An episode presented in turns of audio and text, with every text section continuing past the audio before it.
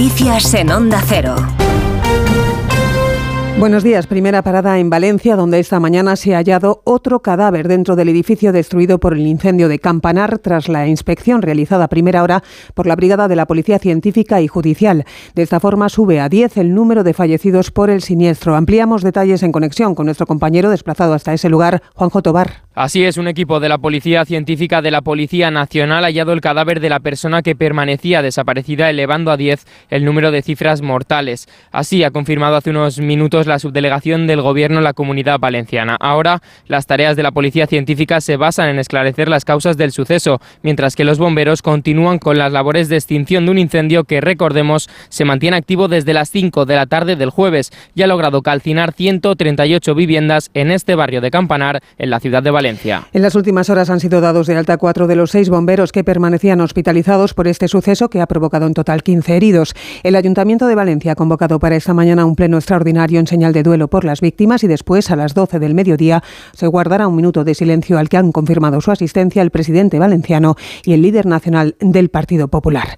Y contamos también a esta hora las actuaciones de la Guardia Civil en Zaragoza, en las que se ha encausado a siete menores por difundir fotografías de compañeras de instituto, imágenes previamente manipuladas con inteligencia artificial para que las jóvenes aparecieran falsamente desnudas. Da más detalles la portavoz del Instituto Armado, Ana Otín. Estas imágenes manipuladas fueron difundidas entre conversaciones de telefonía móvil de los propios compañeros de instituto y además las ofrecieron para su venta a cambio de una cantidad económica. Cuando las víctimas tuvieron conocimiento que se estaban difundiendo este tipo de imágenes, lo pusieron en conocimiento de sus padres y posteriormente se realizaron las correspondientes denuncias. En los hechos estarían implicados hasta 13 adolescentes, seis de los cuales son menores de 14 años y por tanto inimputables.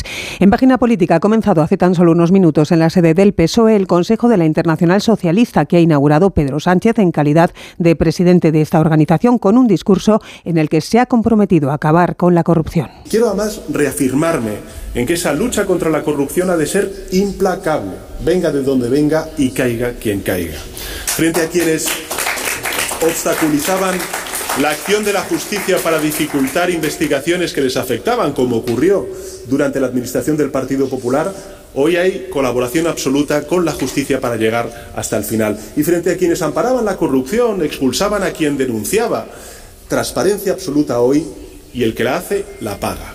Declaraciones que llegan en pleno escándalo por el caso Coldo, el escándalo por las supuestas mordidas en la compra de mascarillas durante la pandemia que ha provocado la detención del que fuera asistente personal de José Luis Ábalos. El exministro señala hoy en una entrevista en El País que estudia con el partido la opción de dimitir, pero añade textualmente no para que el Partido Popular se cobre una pieza. En la víspera, la número dos del Gobierno y ministra María Jesús Montero se refería a su situación de este modo. Yo sé lo que yo haré. No puedo decir lo que el señor Ábalos quiere hacer o va a dejar de hacer. Yo sé lo que yo haría. En el segundo aniversario de la invasión rusa de Ucrania, que se conmemora este sábado, Pedro Sánchez ha reclamado una actitud firme frente a Putin. En un mensaje en la red social X, el jefe del Ejecutivo ha insistido en exigir el fin de la agresión rusa y el respeto a la integridad territorial de Ucrania, además de garantizar al pueblo ucraniano que seguirá contando con la ayuda de España al tiempo que lo necesite. Y noticias sobre comunicación, a tres Media Televisión y Antena 3 son reconocidos un año más como el grupo audiovisual y la cadena mejor valorados por anunciantes y agencias de medios, según el último estudio de Scopen, A3 Media Televisión se sitúa en una nueva edición como líder en cuanto a compromiso con la calidad. Así lo considera un 79% de los consultados, aumentando además su calificación hasta en 9 puntos respecto a 2022. Antena 3 consolida su posición líder de las tres últimas ediciones y la sexta se mantiene como segunda cadena privada con mayor calidad, figurando en el top 10 espacios como Pasapalabra de Antena 3 y el intermedio Lo de Évole y la sexta Noticias de la Sexta. Vamos ya con el deporte, David Camps. Tres encuentros se juegan esta tarde correspondientes a la vigésimo sexta jornada de Liga en Primera División, destacando a las cuatro y cuarto Barcelona-Getafe. El Barça quiere apurar sus opciones de cara al título de Liga porque está a dos puntos del Girona, que es segundo, y a ocho del líder el Real Madrid, el técnico Xavi.